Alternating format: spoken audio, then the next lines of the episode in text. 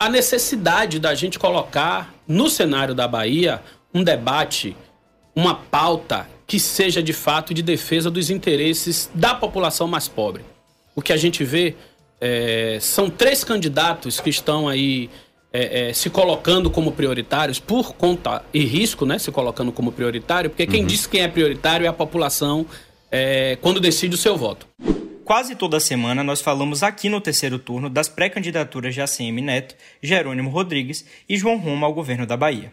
São os principais nomes colocados para a disputa, ao redor dos quais se reúnem praticamente todos os grandes partidos da política brasileira. Mas há também outros pré-candidatos que acabam passando batido na maior parte dos debates. Mas o fato de termos pouco recurso não nos assusta, muito pelo contrário. Nos dá uma motivação de saber que a gente tem um trabalho ainda maior precisamos de uma dedicação ainda maior, né? Então, para que cada pessoa que está acreditando e construindo essa, essa campanha se esforce duas, três, dez vezes mais, é mais ou menos por aí. Agora, a gente tem muita convicção, né? No papel que a gente cumpre nessas eleições, em trazer temas e assuntos que outros candidatos não vão trazer. As pré-candidaturas de Kleber Rosa, do PSOL, e de Giovanni D'Amico, do PCB, já estão colocadas e movimentam um setor mais à esquerda do espectro político. Do outro lado, o PTB, hoje identificado mais à direita, também fala em lançar um candidato ao Palácio de Ondina, após não se ver tão bem recebido nas conversas com o grupo de João Roma. O PTB terá candidatura própria ao governo do Estado, falando isso aqui em primeira mão, e ao Senado, na chapa majoritária. Teremos uma chapa completa. Há ainda as pré-candidaturas de partidos menores para o Senado, que também formam a chapa majoritária para as eleições estaduais de outubro. O terceiro turno desta semana vai debater então os motivos e os impactos das candidaturas de partidos pequenos nas eleições da Bahia. Começa agora o terceiro turno. Um bate-papo sobre a política da Bahia e do Brasil.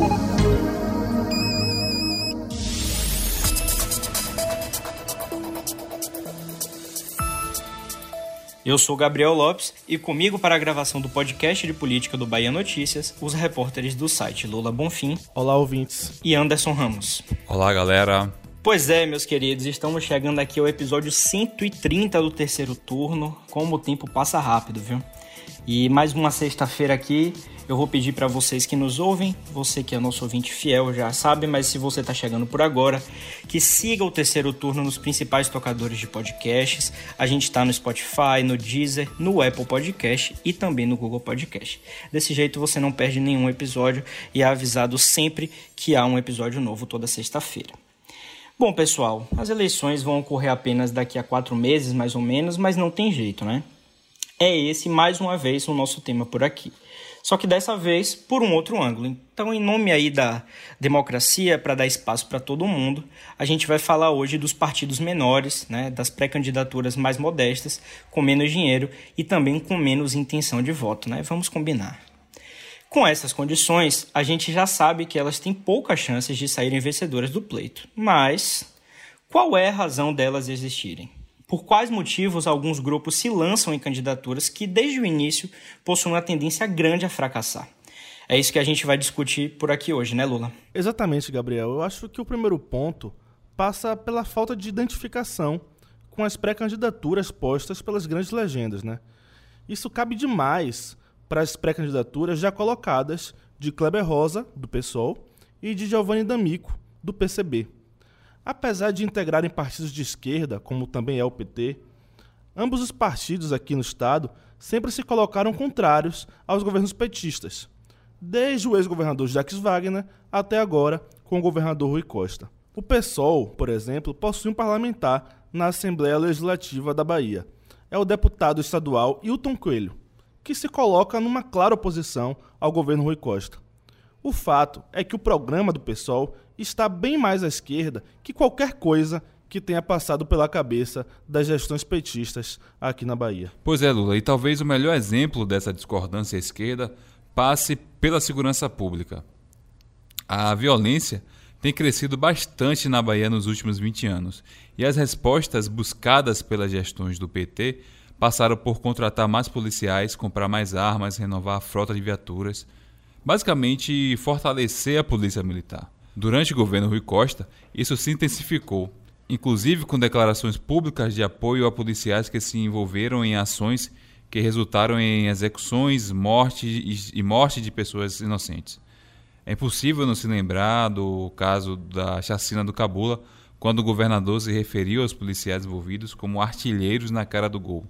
Esse tipo de posicionamento, sem dúvida, afasta mais ainda o pessoal, que defende, entre outras medidas, a desmilitarização da polícia. Pois é, uma fala muito infeliz aí do governador à época, eu tenho certeza que vocês lembram. Ele tinha sido recém-possado, mas voltando aqui ao tema, né?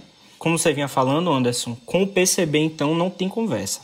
O Partido Comunista Brasileiro, que foi fundado lá em 1922, é marxista revolucionário, de extrema esquerda e não é nada simpático às políticas conciliatórias do PT. Mesmo em um nível nacional, onde o PSOL pela primeira vez decidiu apoiar a candidatura petista desde o primeiro turno, o PCB se mantém afastado da figura de Lula. Então, ideologicamente, aí nada mais natural do que uma candidatura própria do partido aqui na Bahia. Como é que vocês avaliam aí esse cenário? A verdade é que esses partidos que são que são revolucionários, né, de esquerda, eles costumam dar pouco peso às eleições, né? Eles usam pleito mais para divulgação de suas ideias revolucionárias, comunistas e tal, como é também o caso do PSTU, né? São partidos que não conseguem, é, é, é, no caso o PSTU e o PCB, eles não conseguem é, eleger representantes mesmo para o Congresso Nacional. Então eles perdem dinheiro de fundo eleitoral, fundo partidário, mas eles seguem lançando a candidatura para marcar uma posição de esquerda, né? uma posição diferente, que eles não veem, não veem representada é, é em outros partidos também de esquerda, como PT e até o PSOL em alguns contextos, né? e é, para fazer propaganda da sua revolução, né? a ideia da revolução socialista, a revolução proletária. Atender a militância. A gente sabe que não tem uma, esses partidos não têm grande adesão, mas tem uma militância ali fiel. Tem aquelas pessoas, eu conheço inclusive pessoas que defendem até hoje é, e são filiadas ao PSTU, ao, por exemplo, ao PSTU, ao, PC, ao PCB, e é mais para atender isso aí, como você estava falando, né?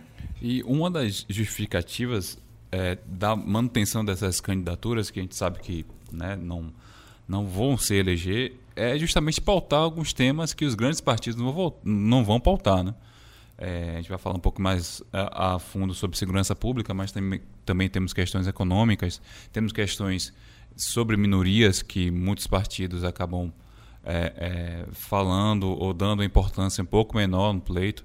Então, é uma justificativa até plausível, né, vamos dizer assim, mas é, é, é, de fato algo que eles buscam, né? Ter essa visibilidade. Eles não têm é, espaço na grande mídia, então é uma forma, de fato, deles tentarem pautar algumas questões que são muito caras para é muito importante isso que você falou, Anderson. É, é, as candidaturas do PSOL e do PCB aqui na Bahia, elas realmente vão ter a função de falar coisas que nenhum dos outros vai falar, né?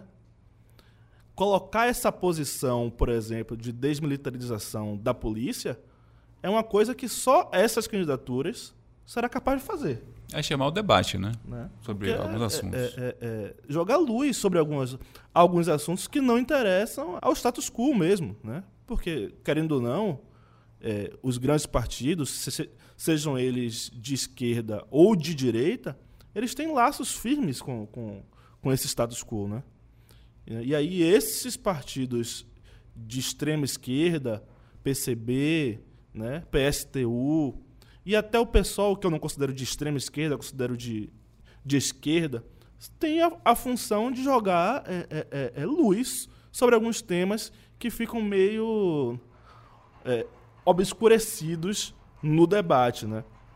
Assim, eu queria falar um pouco do PCB, né? O PCB, que vai, que vai lançar a candidatura de, Giovanni D'Amico aqui no, aqui no estado, é um partido muito tradicional, né?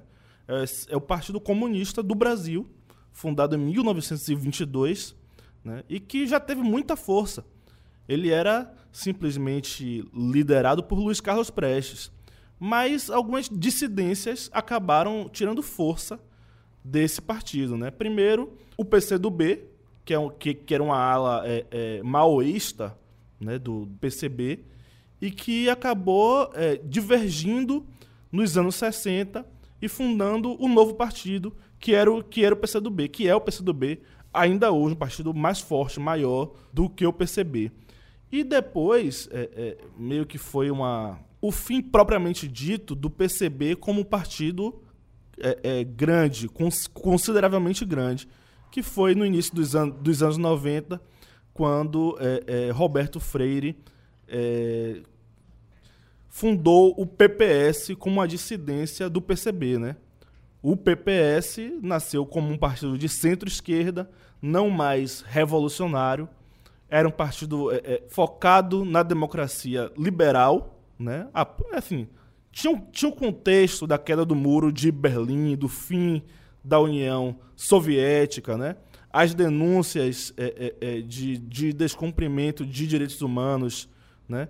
Então, tudo isso enfraqueceu essa esquerda mais revolucionária e deu espaço para que surgisse uma nova centro-esquerda, que naquele momento ali do país talvez estivesse concentrada no PT, né? mas também tinha espaço para uma outra centro-esquerda, que nesse caso é, é, é, era representada por Roberto Freire, que fundou o PPS, que hoje é o Cidadania. Né? E aí hoje o PCB acaba não tendo nenhum deputado, nenhum senador, e aí não tem direito nem a fundo partidário, nem a fundo eleitoral, e não consegue ter muito espaço para demonstrar suas, suas ideias. Né? E aí, Dula, um dos temas que são bem caros a, a esses grupos mais, mais esquerdas, mais radicais, é justamente segurança pública. Né? É, se a gente observar os grandes, as grandes candidaturas, Seja a nível estadual até nacional, a gente observa um discurso um tanto quanto raso para tratar da segurança pública. Né? Eles acabam se baseando somente na questão de mais armamento, de mais polícia, de ser linha dura contra os bandidos e tal. Só que a gente sabe que isso, isso é, um, é um discurso muito vago, né? E não e... tem tido grande resultado, tá? É, é, é, é uma é um modelo que tem sido implementado Desde e sempre. não tem funcionado. Desde né? sempre foi esse modelo. É, linha dura, é, é, matar bandido, é, mais armas, mais policiamento, não tem funcionado. Só tem piorado, na verdade. Não, tô, não estou dizendo que, que está piorando como resultado disso, não é esse o ponto. O que eu estou falando é que é, é factual, né? Está piorando. É. Não deu certo. Não deu certo. O fato é isso. Então, é, esses partidos promovem outro tipo de debate, né? que, que não se passe somente pelo embate ao crime de uma forma exacerbada. Né? Eles defendem, por exemplo, o pessoal defende a desmilitarização da Polícia Militar. É um assunto muito complexo, mas que de fato é, é algo que não é discutido na grande mídia e não é discutido em momento algum é, nas grandes rodas de, de conversas aí da política além também da federalização das polícias. Enfim, são temas caros né, que, que esses partidos buscam trazer para o debate. Né? Agora, é, é, claro que são, são questões complexas, não trazem voto, eu acho que isso é o que é mais importante nessa história, né? que a, a população não quer saber disso, não quer saber de um projeto a longo prazo para resolver a, a, as questões da segurança pública, quer que resolva assim que sentar na cadeira lá no Palácio de Undina. As pessoas querem que os assaltos diminuam, querem sair de suas casas, querem que o crime não tenha tanta vez como está tendo agora e não, não tem paciência para isso. Né? Então, esses partidos é, se propõem a, a, discutir o assunto de forma mais ampla e mesmo sabendo que isso não vai, não vai, é, não vai ser o suficiente para conseguir votos. É curioso, né? Porque se você for buscar internamente, a militância do PT, que é o partido que, que governa a Bahia há quase 16 anos, né? 15 anos e meio, a militância é, é, aprovaria a desmilitarização da polícia. Aprovaria um projeto um pouco mais complexo de combate à violência.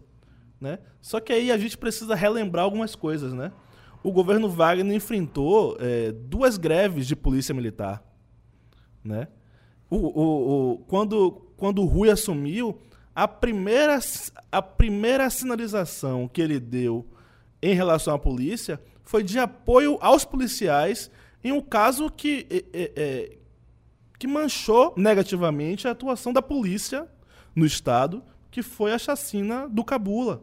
Né? E ele ainda assim demonstrou apoio. E veja, quando se ameaçou uma greve aqui no Estado, durante, durante o governo Rui, é, é, é, ele conseguiu controlar essa greve. Né?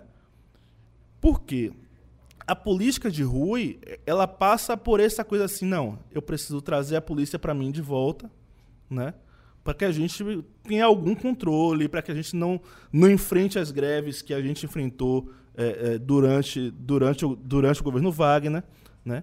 E, e, aí as pautas que são próprias da esquerda né, para a segurança pública ficaram esquecidas é, é, é, é, no programa do PT. E aí quem precisa assumir isso é a esquerda que faz oposição. Né?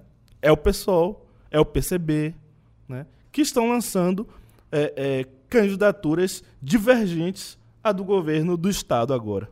Oposição a tudo, né? Como a gente sim, costuma sim. dizer. É preciso a gente pontuar uma coisa, né? O, o PSOL ele foi fundado né, é, é, por parlamentares expulsos do PT. Né? Então, eles, ele já era, é, são pessoas que já eram contra a direita, né? E foram expulsos do PT por divergências internas. Eu não sei se vocês lembram aqui é, é, da, da votação da reforma da Previdência no início do governo Lula, né? 2003, 2004 ali, que é, alguns parlamentares foram expulsos e formaram esse novo partido. Inicialmente, o PSOL tinha uma postura extremamente antipetista, tá? Extremamente antipetista. Tanto que é, é, é, no segundo turno das, das eleições em 2006, entre, entre Lula e Alckmin, o pessoal não apoiou ninguém. O pessoal não apoiou ninguém. Existe um movimento que é apenas recente, né, que é de 2016 para cá, do impeachment de Dilma para cá, de reaproximação do pessoal com, com o PT a nível nacional. Mas isso não aconteceu aqui no Estado, tá? Aqui no Estado, o PSOL segue muito divergente do PT, muito divergente. Né? Há uma oposição dura. Eu acompanho o posicionamento do deputado Hilton Coelho na ALBA, né? na Assembleia. E o deputado Hilton Coelho faz uma oposição firme, dura, ao governo do Estado. Eu já vi, inclusive, votações em que a oposição, como, como bancada, votou a favor do governo e Hilton sozinho votou contra. Né? Então, é, é, tem essa diferença. Né? Há uma reaproximação do PSOL, do PT, a nível nacional, mas a nível local, o negócio ainda segue difícil, acirrado, brigado. Né? E, ao mesmo tempo, esse mesmo pessoal, esse mesmo Hilton, não se identifica com, com o restante da oposição na Alba. Né? E aí é, é isso que, que, que Gabriel falou aqui agora, né? O, o contra tudo e contra todos.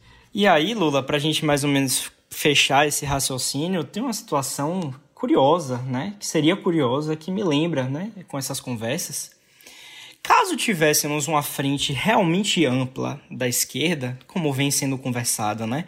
A esquerda tinha a ideia de lançar uma candidatura ampla, uma frente ampla para derrotar Bolsonaro.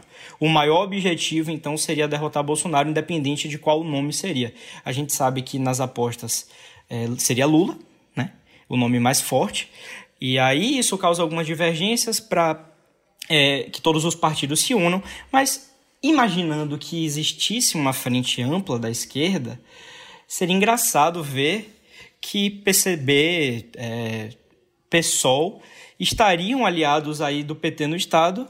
E como é que vocês conseguem enxergar essas figuras ao lado de nomes como os Vieira Lima, do MDB, que aqui na Bahia agora fazem parte desse apoio né, de Rui Costa, de Jerônimo Rodrigues e Jacques Wagner. Então você bateria tudo isso num grande liquidificador e imagina ter Hilton Coelho e figuras como ele ao lado de Lúcio Vieira Lima e Geraldo Júnior e afins. Por muito pouco isso não aconteceu, né? Velho? É curioso. Foi cogitado que o pessoal fizesse uma federação também envolvendo o PT, toda aquela coligação né, da esquerda, com a possibilidade da federação e a nível nacional para combater Bolsonaro. Né? É, eu lembro que algumas vezes já conversei com ele sobre isso e ele falava assim, bom, fazer o quê, né? Se a ordem vem de cima, eu vou ter que acatar, não tem pra onde correr. Então, mas seria uma situação, no mínimo, talvez, não sei se constrangedora para ele, mas é muito interessante de se ver. Para ver justamente até também a posição do próprio Hilton na Alba, né? Hilton já conseguiu derrubar pautas inúmeras vezes, né? Já conseguiu judicializar vitórias importantes na justiça de projetos que eram muito caros para a Rui.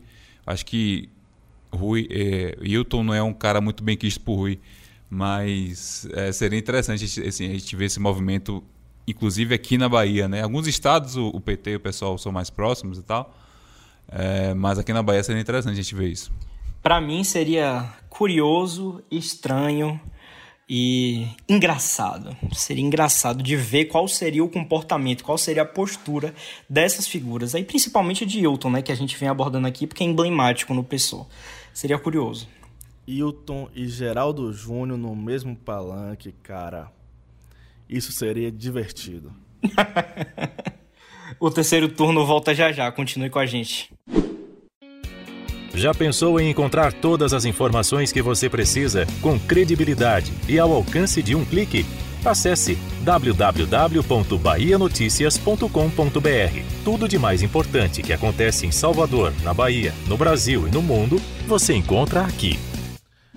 É isso, gente. Voltando aqui ao nosso tema da semana, é, apesar de pequenas, simples e com pouco dinheiro, essas pré-candidaturas também geram brigas por espaço em chapa majoritária, tá bem?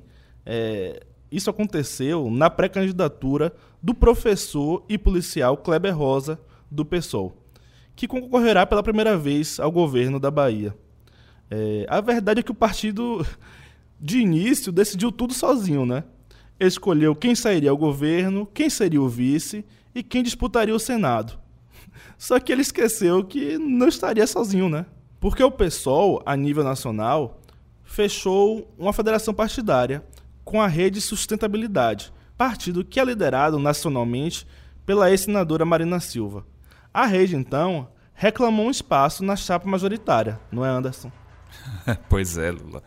Ainda lá em janeiro, o pessoal já falava que teria Kleber Rosa como seu candidato a governador, Ronaldo Santos como vice e Tâmara Azevedo como postulante ao Senado. Uma chapa literalmente por sangue. Só que a rede aqui na Bahia não deixou tudo acontecer assim, sem nenhuma contestação, não, viu? Lideranças estaduais do partido, como o professor Júlio Rocha e o empresário José Itamário, agiram e articularam para que a rede sustentabilidade indicasse ao menos o pré-candidato a vice-governador na chapa liderada pelo PSOL. No caso, uma pré-candidata, a ativista social Yaraci Dias, agora postulante a vice-governadora da Bahia.